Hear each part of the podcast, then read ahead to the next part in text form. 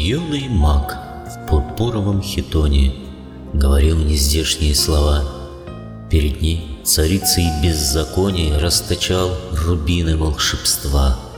Аромат сжигаемых растений открывал пространство без границ, Где носились сумрачные тени, То на рыб похожие, то на птиц.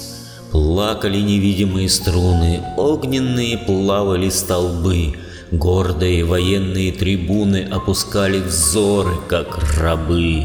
А царица, тайная тревожа, мировой играла крутизной, И ее атласистая кожа опьяняла снежной белизной.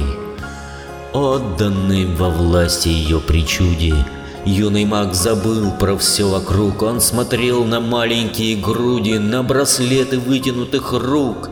Юный маг в пурпуровом хитоне Говорил, как мертвый, не дыша.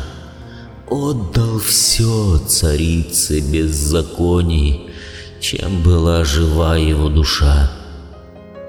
А когда на изумрудах Нила Месяц закачался и поблек.